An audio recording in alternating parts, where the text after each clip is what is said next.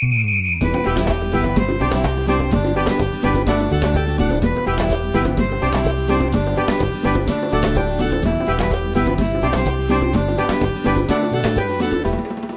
家好，欢迎来到财飞的理财后花园，用更有趣的方式分享更实用的理财知识，解决大家最关心的理财问题。我是韩老师。开始本期内容之前呢，先想问大家一个问题：如果你现在有一笔资金，在买房和理财之间，你会选择哪个？可能很多人的第一反应啊是买房子，也可能有一部分人呢，考虑到买过房子的话，还会面临房贷的问题啊，还有一些其他的考虑。同时呢，那理财呢？也不乏是个选择啊！我的一位学员呢，孙同学，他在实际的生活中呢，就真正的遇到了这个问题。所以这期呢，我特别邀请到了孙同学来做客财飞的理财后花园，一起开启今天的互动话题。我拿买房子的钱去做投资理财。孙同学你好，先和大家打个招呼吧。嗯，大家好，韩老师好。第一次参加这种播客节目，还有点紧张呢。没关系哈，我们就跟着节奏来。这里呢，呃，准备了一些互动的话题。把你最真实的想法分享出来就可以了。大家呢也可以在听节目的同时呢，在评论区留言互动。买房和理财，你会选择哪一个呢？好，我了解到呀，当时呢是家里人是想让你买房子的，但是呢你自己呢是不愿意的。当时呢你是怎么考虑这件事情的呢？嗯，其实我当时也考虑了有一阵子吧，因为。我如果想说服我家里人的话，我首先得说服我自己嘛。然后分几个方面嘛，一个首先是财务角度来看，价值。首先我算了一下这个价值层面，因为如果我选择买房的话，等于我把当下手头的我的首付款，再加上我可能贴上我未来三十年每个月的 月供资金，然后去换取一套换取一套。我们我们买的还是期房，他可能在二零二五年交给我们。其实现在买房，我们即便是你付了一定的首付尾款的话，三十年等额本息，其实最终那个利息都快接近于我贷款的本金了。我不仅多付了这部分利息，我还放弃了首付款资金可能会为我带来的投资收益，而同时呢，我还要承担这个房子，他在交给我之前，他可能会面临各种各样的风险。比如说它烂尾，咱就不说了。然后要么就是，就算不是烂尾，它最终可能它到了二零二五年实际交付给你的时候，跟它当下宣传的情况又不一样了。所以我觉得这也是一个风险。那么一个是额外的利息，一个是我现有资金的一个机会成本，然后再加上一个这个期房会给我带来的风险。我觉得我为这个房子付出的代价已经远远的超过。它能够给我带来的价值，我觉得这是非常不划算的。另外就是从我这个现金流的角度来看，就从我个人的现金流嘛，如果我选择购房，那就是未来三十年每个月还月供。嗯，我觉得这将直接的影响我的生活质量，因为我其实工作也就是头两三年，就是工资水平还没有那么高。你说我突然多了一个房贷，我每个月我可能大部分工资都用来还房贷了。对对，就如今工作压力其实。很快，尤其是我们，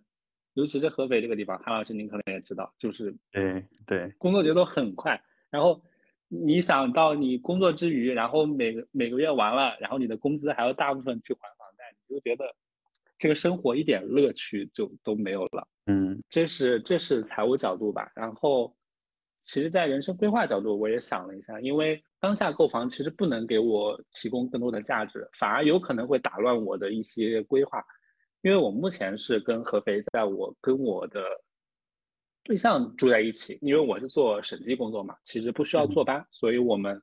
租房子的时候就主要考虑我对象他的一个通勤的需求，在他们公司附近就近租了一个，也很方便，其实上下班通勤只需要五分钟走路就可以。嗯嗯，也是在合肥的庐阳区，但是你你也知道，就是庐阳区这边要要么是。图它的学区，要么是图老年人养老嘛，在这边会比较好。其实正正儿八经，如果在合肥买房子的话，是不会选择庐阳区的。嗯，尤其是在我们工作头几年的话，如果我们正好职业发展也是处于一个稳步上升的阶段嘛，如果我们选择买这个房子，那肯定是在其他区域选了。那可能面临了两个选择，一个就是你忍受较长的通勤时间，从别的区域每天早上。不管是开车也好，还是坐地铁也好，倒过来，要么你就是你买房子放在那不住，我们还住在这边。如果我买了房子放在那不住，那我买它干什么呢？我买房子的意义是什么呢？为了就他当下也不能给我提供更多的价值，我反而还要为了他去打乱我的规划，或者是说这房子肯定你最后都要买，那你早晚都要买，你不如现在就买了。那我说，就算我早晚都要买，我为什么非要在当下买，把这个财务压力提前压到我这个人生阶段上呢？为了一这样一个不必要的东西呢？所以我权衡一下，我觉得也是不合适的。然后还最后一点就是还是从个人选择角度，首先。我父母他们就是，嗯，给购房款这个本身，他们给我很大支持，我首先是很感激嘛。但我更想说的是，父母可能他们也没有考虑清楚，就是当下买个房，子女能够真正能够得到什么，然后会失去什么。他们可能就觉得，子女到了这个阶段，他已经上完大学出来工作，并且工作已经稳定了，他应该拥有一套房子了，然后应该买房，接着就是结婚，然后生小孩。他们觉得子女就应该按照既定的轨迹走下去了，然后所以他。催着我，然后赶紧把房子买了。对于我们自己来说的话，我们必须要想清楚，就自己到底想过什么样的生活。尤其是现在，我们不能被父母的节奏推着去走。因为如果我现在松口，我说我们就把这个房子买了，不管用不用，把它买房子买了。今年买房子，那明年催着我 结婚，后年就催着我生小孩，就 他们是不会停下来的，就一年一年给你推进去。我还想在 工作上有些有些建树，或者多发展发展。那。你就你这就催着我结婚，那节奏它就不会停下来了。所以我说，其实放缓买房这个事情，既有以上两点的考虑，另一个也就是我放缓这个事情，也是给我的自己的人生节奏，也就是争取一点时间跟空间嘛。主要就是这三个方面的考虑。你从财务的角度呀、人生的规划呀和个人的选择这三个方面呢，回答的非常好，没有活在这个世俗的这样的一个认定的啊。既定轨迹当中，也没有活在我们有限的认知的框框里，非常难得。其实从财务角度啊，你刚刚也算了一笔账啊，能够结合当下的这个房地产的现状呢和未来的趋势啊，呃是非常理性的，也是很难得的啊。我们知道这个这个最近这个房地产市场不像头二十年了，对吧？所以我觉得很理性的分析这个事情哈，确实很难得啊。我再发散一点哈，就是我们。从财务的角度讲哈，我们经常讲这个资产和负债。那什么是资产呢？呃，《富爸爸穷爸爸》这本书呢，对它的定义啊，我觉得还是不错的。啊，他就讲的比较通俗，就是资产呢，就是能够把钱装进你口袋的东西。那负债呢，就是能够啊，就是把你口袋的钱往外掏的东西。其实，呃，按照你刚刚分析的，当下你去买这个房子，它对你来讲的话，可能就是一个负债，对吧？对。那对。于我们这个，就是对富人和穷人哈，我们讲的这个富人穷人也不是特指，就也就是《富爸爸穷爸爸》这本书里，他也讲了一个观点，就是富人是先买资产，然后呢再用资产赚到的钱去买负债或者去消费，而穷人的做法呢，他恰恰相反啊，他就是啊先买负债，那从此呢发工资了之后去还债还账单，好还完账单之后，到下一个月的时候又等着工资又去还账还账单，让自己呢永远的处在一个被动的这个财务状态。其实贷款买房呢，呃，它对人生的规划的影响呢，这个还是挺多的啊。刚刚你从这个你自己的考虑，我觉得讲的已经非常的全面了。那在这里呢，呃，这个针对于听众朋友们哈，呃，我也想去从三个方面啊来去讲一讲，对于当下的年轻人，如果说我们贷款买房啊，呃，对人生规划可能会有哪些影响，也可以给大家做这样的一个参考。我觉得第一个呢，对事业的发展是有一定的影响。呃，尤其是我们年轻人在最该奋斗的时候啊，这个时候啊，正该奋斗的年纪，却给自己带了一把枷锁。那你以后工作的时候，以后想去在事业上有所突破的时候，你就有了一些牵绊，啊，你就承受不住中间的这些呃波动啊，这些的风险或者这些呃一些一些机会，你就不敢大胆的去呃迈开步子往前走啊，因为你有了你每个月要还房贷，啊，你不能够接受这种这个呃工资的这种中间的。短期的波动啊，或者说啊收入，如果说长期长期不能够有稳定的收入，那你可能就会面临房子的这样的一个断供的这样的一个风险，对吧？所以你在考虑事业的时候呢，你很多的事情啊啊就缺缺少了那一种冲劲，也缺少了更多的机会。第二个呢，就财富的跃迁，呃，我觉得新时代的环境下，我们不能够再用上一个时代来看了啊，我们父母为什么？这个觉得买房子好，一方面呢是作为可怜天下父母心嘛，他们也想把小孩一步一步安排好啊，呃，再讲我们中国人的这种呃这种这种思想啊，对子女呢这个呃非常的爱护哈，也能够让他更早的去成家立业，对吧？但新的时代环境下，那成家立业还是立业成家，可能你需要看个人的人生追求，也需要看所处的时代环境啊。这并不是说还回到一个农业的社会啊，就是成家立业哈更好，对吧？那可能先立业，那再能成一个更好的家，也也是一个啊选择了。那另外一个，对于这个财富、家庭财富水平这一块的跃迁呢，可能我们之前买一套房子，啊，那就能够区分，就能够拉开一个人的一个家庭的财富差距。你早买房，你可能你就跃升为中产；你没有买房，你可能接下来越来越买不起房。但在新时代环境之下，不能再用过去的这种思维来看待，啊，可能接下来我会发现，房子它就是一个消费品了，啊，它基本上没有了什么投资的属性了，就是一个消费的属性，啊，跟你买一辆车是一样的，消费的属性而已啊。满足你的呃车子，满足你的出行，房子又满足你的居住，仅此而已啊，没有那种啊，因为一套房子早买了，你就上升了一个阶级啊，你的财富水平就达到了一个啊更高的层次。如果晚买了，你可能就永远赶不上。那这个时代已经不是这样了。那第三个呢？啊，刚刚孙同学也讲了，我非常赞同啊，就人生的乐趣。我一直认为人生是重在体验的。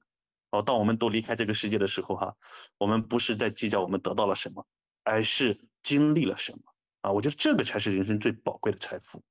所以呢，你看当下，呃，我不知道有多少人哈，因为过早的买房啊，因为贷款买房，让自己的人生规划呢，在这三点上付出了很多，甚至是牺牲了很多。所以我觉得呀，你能够迈出这一步，而且是真正这样做，说明你是真正的懂，做到了知行合一，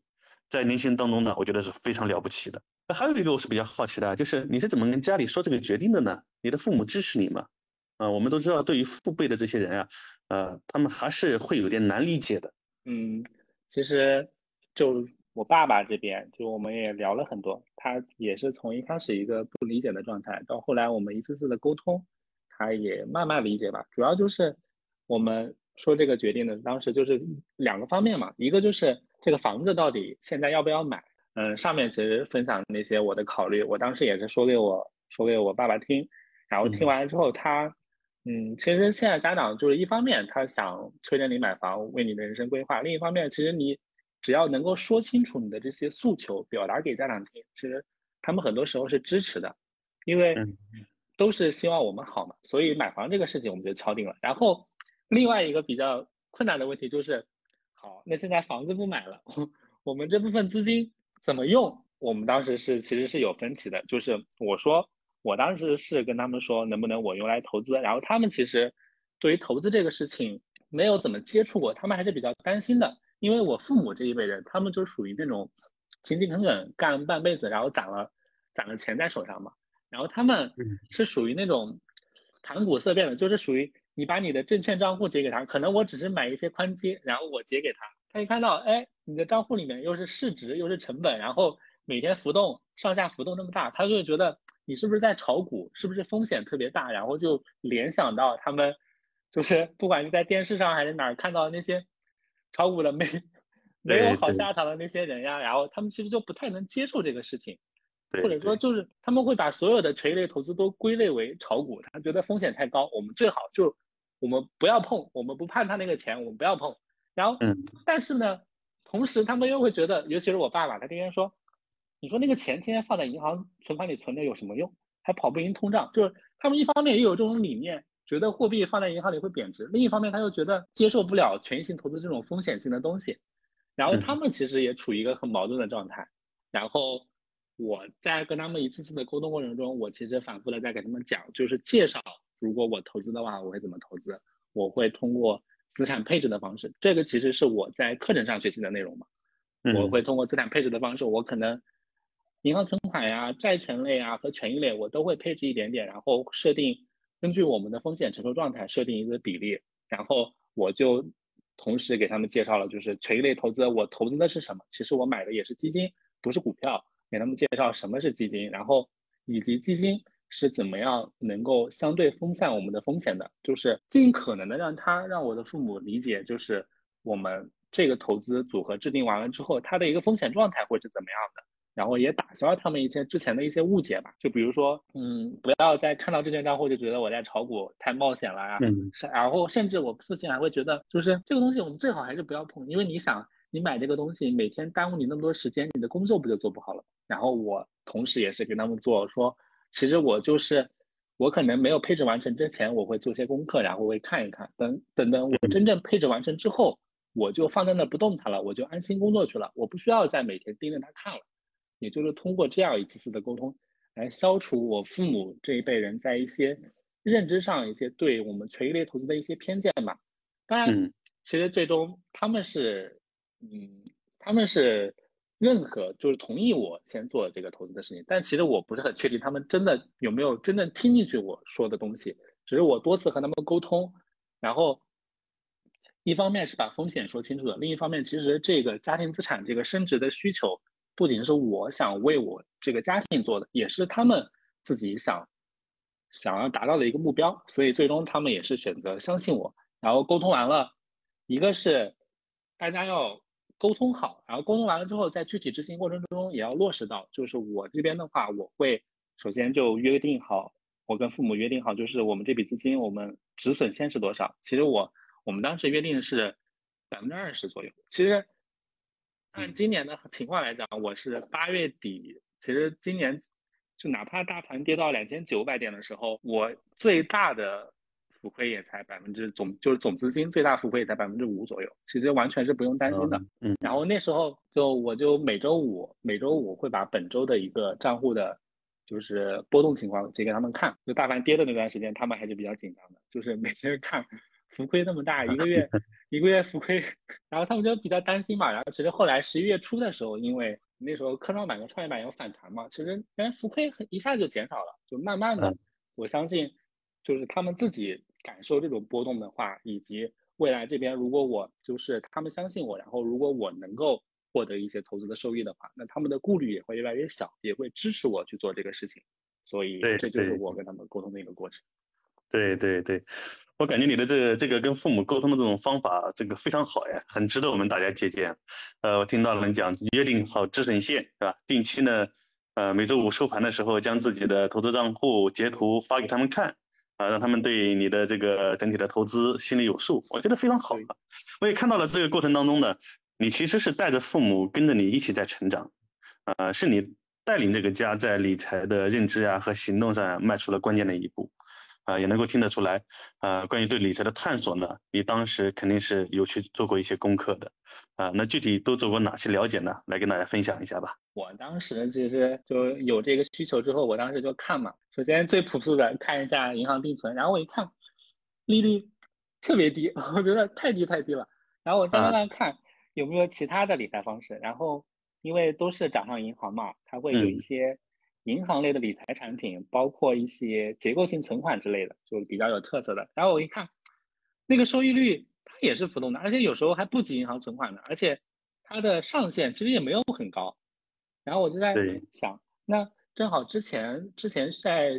嗯上大学学习的时候有接触过一些，就是有了解过身边人在买基金一类的。那我说我能不能就是也去看一下基金这块？然后我当时其实想的是。我配置一点债基，就是我当时在学课程之前，我还是一个完完全全的风险厌恶者。就 我哪怕当时想的基金，我也是想的是买债基。然后我当时就去抱着配置债基的目的，我去搜了一下，就是看能不能学习一些基金相关的基础知识。然后就找，很巧合吧，我当时是在哔哩哔哩，就是 B 站，我是我喜欢搜那种课程，我喜欢搜课程，然后搜搜搜，然后试听了。试听了几个不同的课程之后，然后就点到了 韩老师您的那个基金理财第一第一阶段的那个内容。然后我觉得说的很有意思，就是怎么说，就是就是哪怕我是个什么都不懂的小白，我第一阶段听完，我也会对基金理财有一个很基础的认知。我觉得这个正是我想要的。然后我。当时接触了这个之后，其实很快，从我想要学习基金是在那天的下午，然后搜到试听到韩老师您的那节课是在那天的晚上，然后我那天晚上就把第一阶段全部听完了，然后加了小助手，加了小助手，买了全套课程，然后就这样，从开始想要准备到准备完成，其实没有花太多的时间，就也算是一个机会巧合吧，缘分，怎么说？对对对。对，其实这其实呢也给我们想要做理财的年轻人的一些的参考和思考哈。呃，就是理财之前啊，我们呃很多人可能还不清楚哈，就是到底有没有必要去做一些准备，更重要的就是该如何具体的去做准备呢？呃呃，通过你的经历呢，我能感受到哈，你是也经历过这样的一个一个过程，呃，能和大家谈一谈你的看法吗？以及你是如何做准备的吗？嗯，可以的。首先就是韩老师说的这个有没有必要做准备的事情，我觉得肯定是要的吧，因为你不管多么大的资金，不管你资金有多少，投资是一件很严谨的事情嘛，尤其是你有一定资金体量的情况下，你肯定要对自己的钱负责嘛。如果你如果你投资了一个标的，你连你这个标的它的一些基础的认知你都没有构建完成，就是你都不知道你在投什么，你就去投了的话，其实是很不负责任的一个表现嘛。所以我觉得。肯定是要做一些准备，然后再下手，这是对我们负责，对我们自己负责。其次就是，嗯，投资这个事情，关于如何准备吧，其实因人而异，大家有很多看法。其实现在网上很多人觉得，一方面有人觉得资料都是免费的，我们每个人，你如果真想学，你去各种网站、各种社交平台，你自己去搜相关的资料，然后你就可以学习完整。你花钱买课或者干什么，就是被收割。就是韭菜，然后也有人认为我可能我自己就有一些的认知，我就买一些指数基金，我完全不需要听课。但就我个人而言的话，我我当时学习的目标很明确，因为我这边需求首先很明确，我有一笔不小的资金，我想用它来投资。那我如果确定我标的是基金的话，那我肯定要深刻的学习基金相关的知识嘛。然后确定了之后，我想我又不太喜欢那种就自己找的话，我觉得太过于零散，你可能这边。这里找一篇，那里找一篇，大家，然后你发现两篇内容讲的可能是重复的，然后也没有让你完全的构建出一个系统的认知，就很没有效率。然后我当时准备的是，我就要找一些书籍，就是或者一些书籍或者一些课程，就是它它自己是一个完整的体系的，我把它学习完，哪怕这个体系我学习完之后我觉得不够，那我再去学另一套完整的，就是一定要学习完整的知识，而。课程对比书籍来的话，其实它的接受程度是要更好，因为它能让你感受到老师是在和你交流嘛，两个人是面对面交流。其实书籍不太能达到这种效果。然后，所以我就像刚才说的，我有这个目标之后，我就去网网站上搜搜一些网课来试听，然后有接受度较好的课程，或者只要它的价格不是太高，就我能负担得起的话，我是乐意。付费是学习的，一方面是节省我的时间，提高我的效率；另一方面就是经济学上不是有个概念叫沉没成本嘛？就是我先付一部分钱，我先我的 我的课程费已经付出去了，那我不学不可了，我必须要学了。也会也正是因为我买了全套课程，我投资这样倒逼着我去坚持学完整套课程。我学完之后才发现我对基金投资产生了兴趣。就你可能如果你。自学的话，你零零散散这找一点那找一点，你哪一天突然不想学了，你就放弃了。那你的，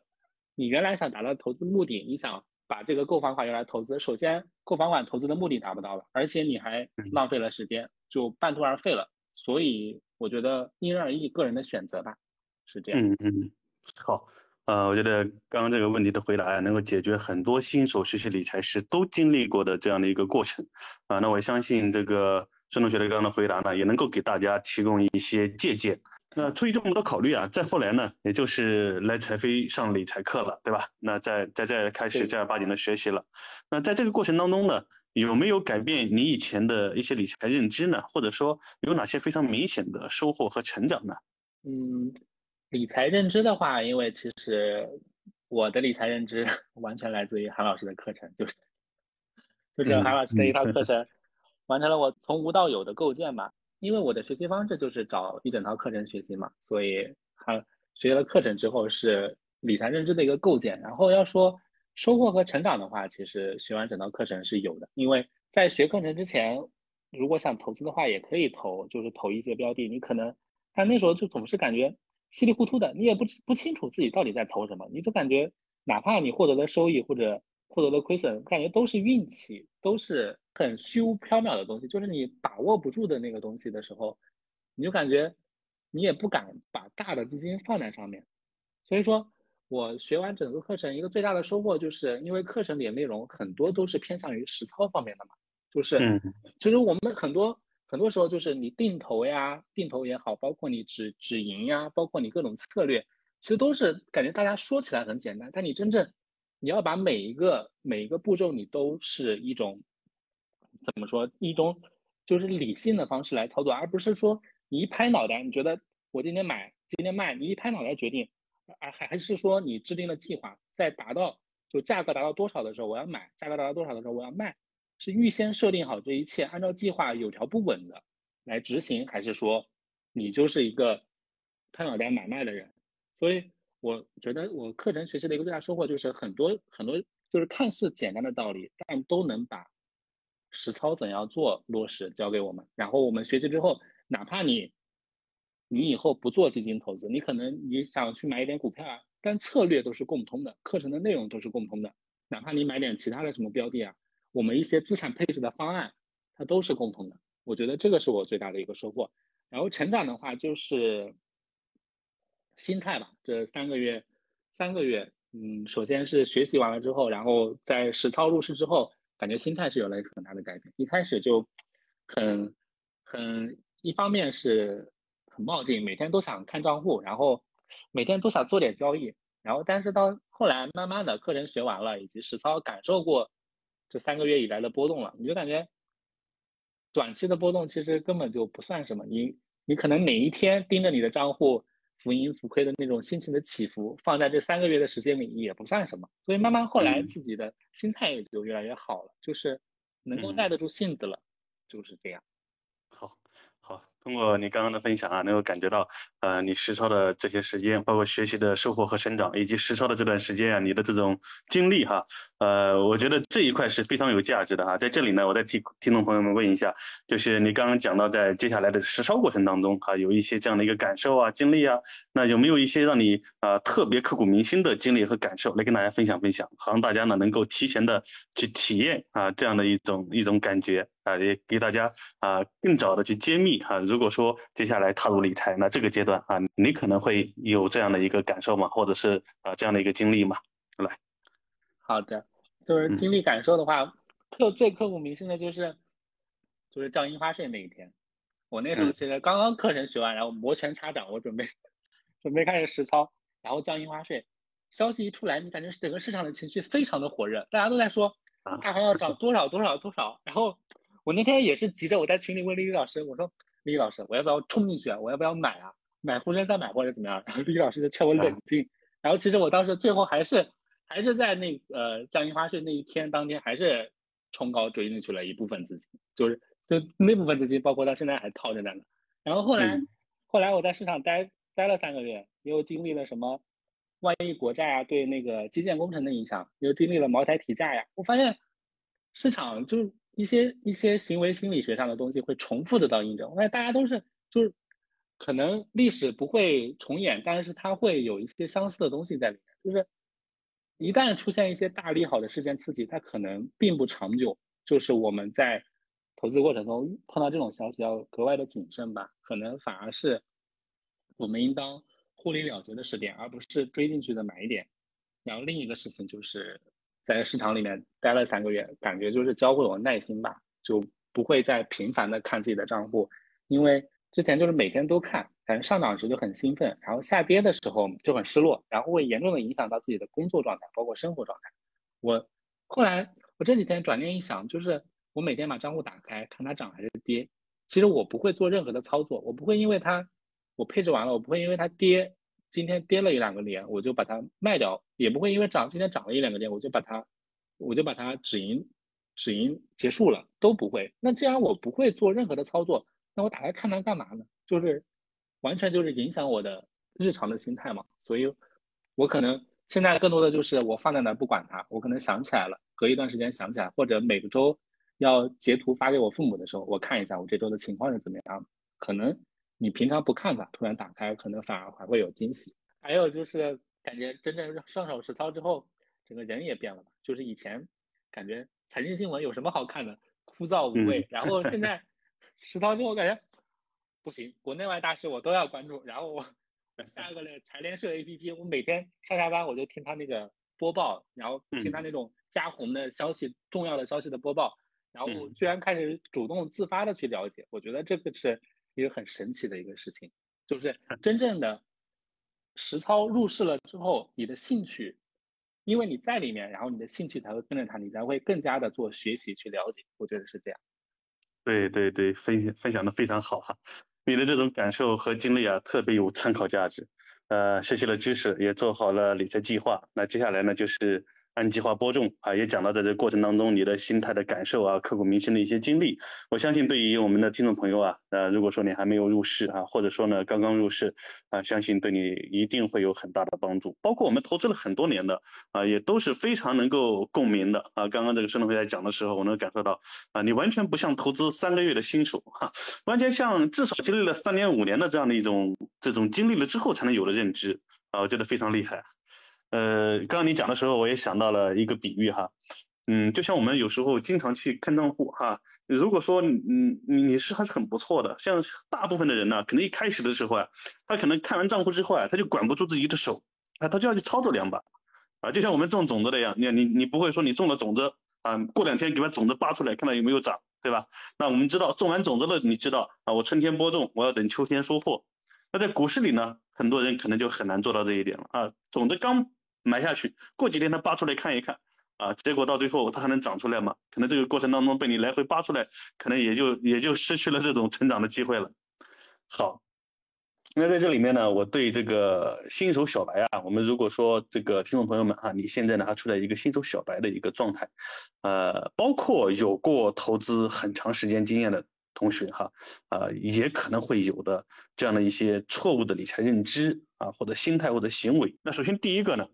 呃，很容易出现的一些错误的理财认知，就是忽略先学习再入场的重要性，啊，甚至是不愿意在学习上投资，而是愿意给市场交学费。第二个就是不能够深刻的理解付费就是捡便宜的道理。第三个呢，就是忽视计划先于行动。你要知道，在理财这个事情上，先是计划对了，你结果呢就对了一半，啊，不是说。呃，我们很多人啊，就是想着冲进去，然后呢，啊，再开始计划，那一开始就错了。在我们投资界哈，我们经常讲，作为交易员，你要有的第一个啊，要有其中一个的重要的原则就是什么？当你坐在电脑前打开交易软件的时候，你已经想好了怎么交易，而不是当你打开软件的时候，你才开始想你该怎么交易。啊，那在理财投资，我们不做交易哈，我们不是交易员啊，不做股票的这种操盘。啊，那对于我们投资来讲，其实相通的。你在理财之前，你首先想好你该怎么样去规划，怎么样去啊，有什么策略，怎么样去计划。有了这个东西之后，你接下来当你打开软件的时候，资金进去的时候，你应该是一步一步在执行你的这种行动。那第四个呢，就是执行过程当中人性的一些挑战。啊，这个我觉得啊，是我们要在实践当中啊，不断的去呃摸索、积累。第五个呢，就是忽视。动态调整和理财认知持续提升，可能觉得我买了进去之后，哈，不管是虽然说基金不像股票啊这样需要过多的关注，但是它中间也要通过一些很好的策略的调整，能够让你规避一些风险啊，更多的去保证一些利益啊。同时在这个过程当中呢，我们还要不断的学习提升认知。所以我觉得对于新手来讲，哈，新手小白或者说你自己在这一块呢还没有一个呃体系的话，我觉得这五点呢。是我们需要注意的啊，那如何避免呢？我觉得今天孙同学的分享呢，就能够帮助大家找到答案啊，呃，尤其是前面三步啊，基本上答案都是非常值得参考的，很有价值。那今天呢，也是非常感谢孙同学的分享啊，我觉得对于我们其他的一些新学员有很大的帮助啊。那最后呢，呃，如果要把你所有的经验啊总结成三句话的话，你最想告诉大家的是什么？其实，其实我我我也是新手，就谈不上什么经验了。就是，嗯，三句话的话，就说三句感受吧。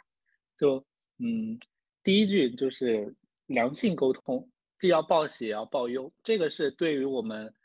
呃，和家里人的一个沟通。因为理财，你可能很多时候，大家投资理财不是自己一个人的事情，是用家庭的资金在这里做。那你首先你就要做好。嗯，就是跟家里人要保持一个良性的沟通嘛，就是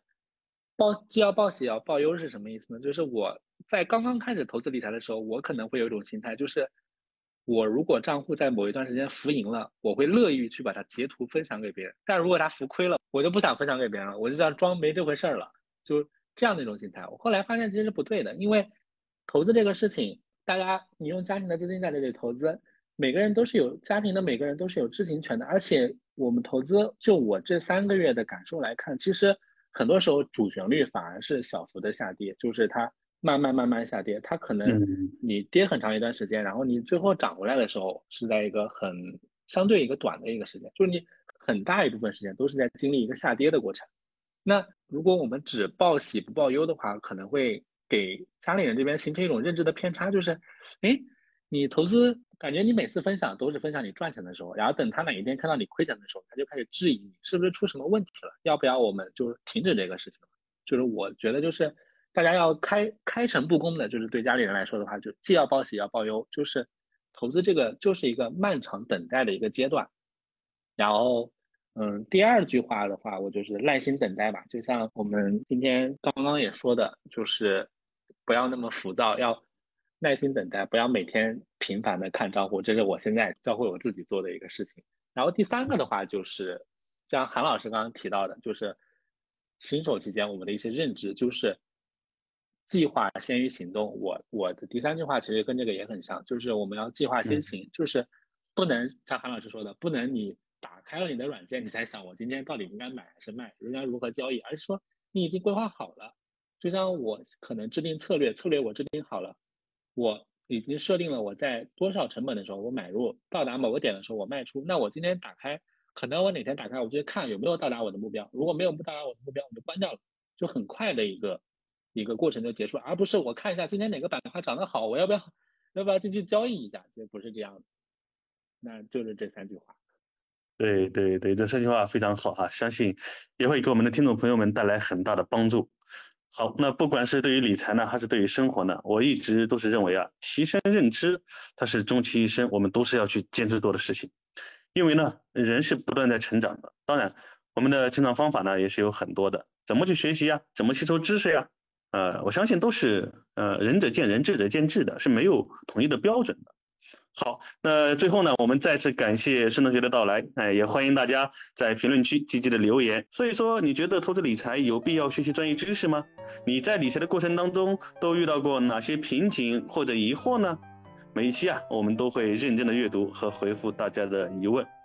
感谢朋友们的关注与支持，本期的节目呢就到这里了。继续关注财飞的理财后花园，我们将围绕理财认知的提升、实操与心态的陪伴、赚钱与个人成长，和大家分享更多你关心的、更实用的话题，和你一起加油成长，努力赚钱，快乐生活。我们下期再见。